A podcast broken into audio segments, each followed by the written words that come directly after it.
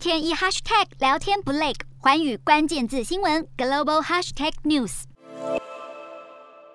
好，日本首相岸田文雄四号在梵蒂冈与天主教教宗方济各会谈，两人除了在恢复乌克兰和平的决心方面达成了一致看法，也确认要朝着实现。无核武的世界来合作，而这一次也是日本首相时隔大约八年的时间再度访问梵蒂冈，并且跟教宗进行会谈。而两人在会中也针对乌克兰的情势交换了意见，除了谴责杀害平民的行径之外，对结束残暴的军事入侵和恢复和平的决心都达成了共识。